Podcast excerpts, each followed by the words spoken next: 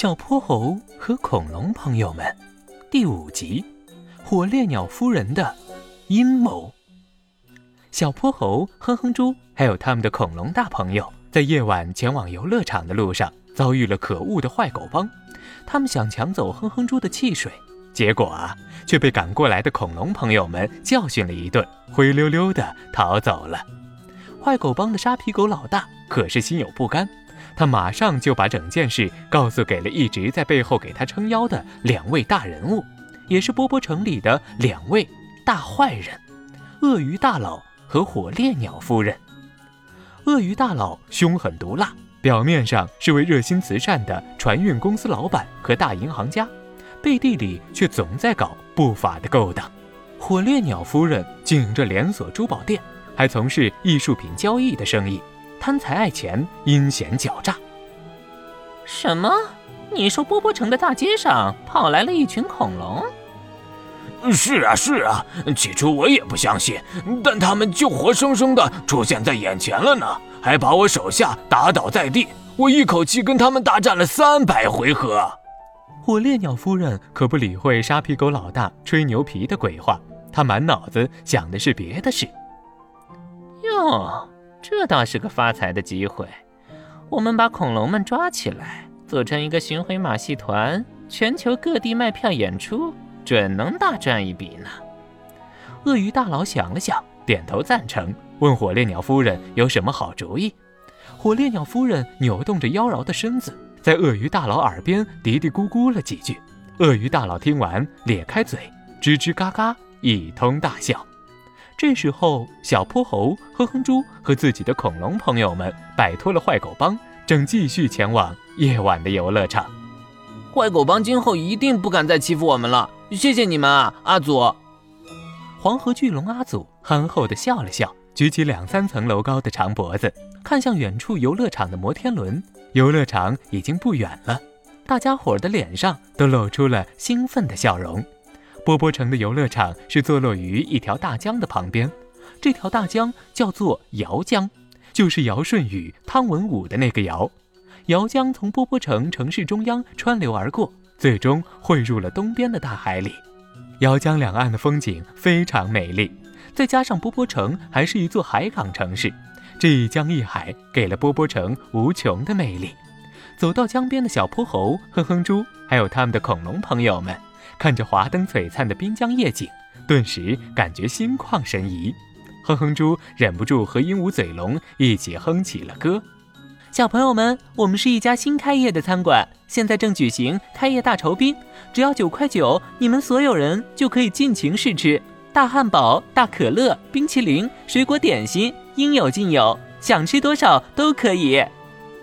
一位热情的服务员画眉鸟小姐跑到他们跟前，殷勤的。招揽他们去店里坐坐，听到这些，哼哼猪的口水都要流出来了。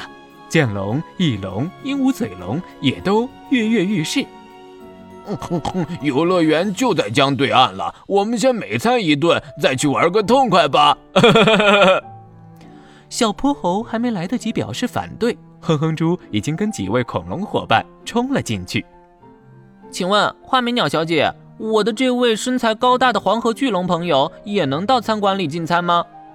当然没问题。你看，我们的餐厅就是用波波城码头的旧集装箱改建成的，电脑控制，可以随时调整面积，任凭你多少位恐龙朋友都能装得下。这种智能餐厅，小泼猴也是知道的，因为是海港城市，类似这样用集装箱改建的餐厅、咖啡馆、艺术工作室。在波波城里可谓比比皆是，见怪不怪。于是，小泼猴和黄河巨龙阿祖跟在队伍最后，一起来到了这家餐厅的儿童区。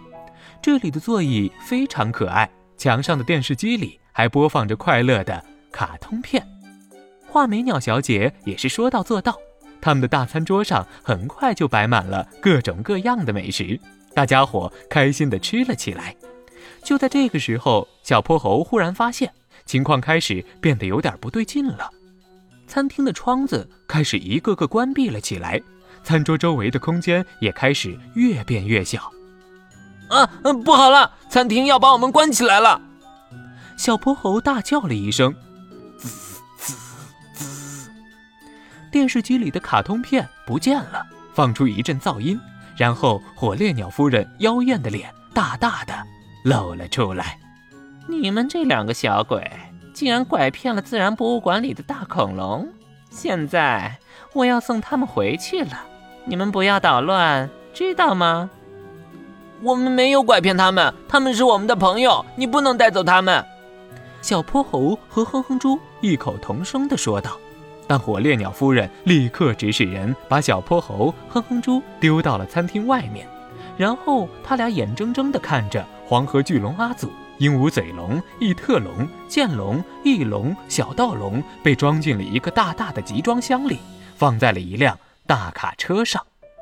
呃，我们把大恐龙朋友弄丢了。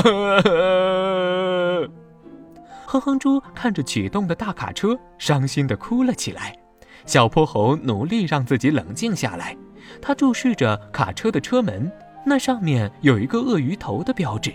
就在这时，黄河巨龙阿祖因为长长的脖子被困在了窄窄的集装箱里，发出了一声长长的、痛苦的吼叫声。哼哼猪的心立刻又揪了起来。哼哼猪，我们一定要把阿祖和所有的恐龙朋友都救出来，还要惩治这些坏蛋。小泼猴让哼哼猪停下了哭鼻子，他用愤怒的眼神看着卡车，坚毅地说道：“小朋友们，前往游乐场的大恐龙却被火烈鸟夫人用阴险的计谋绑架了起来。小泼猴和哼哼猪将会如何救出自己的恐龙朋友，去到游乐场里快乐玩耍呢？我们下个恐龙故事里再见吧。”小泼猴儿童故事。开脑洞的温暖故事，欢迎你的点赞和留言。如果你喜欢小泼猴，记得把它分享给自己的小伙伴哟。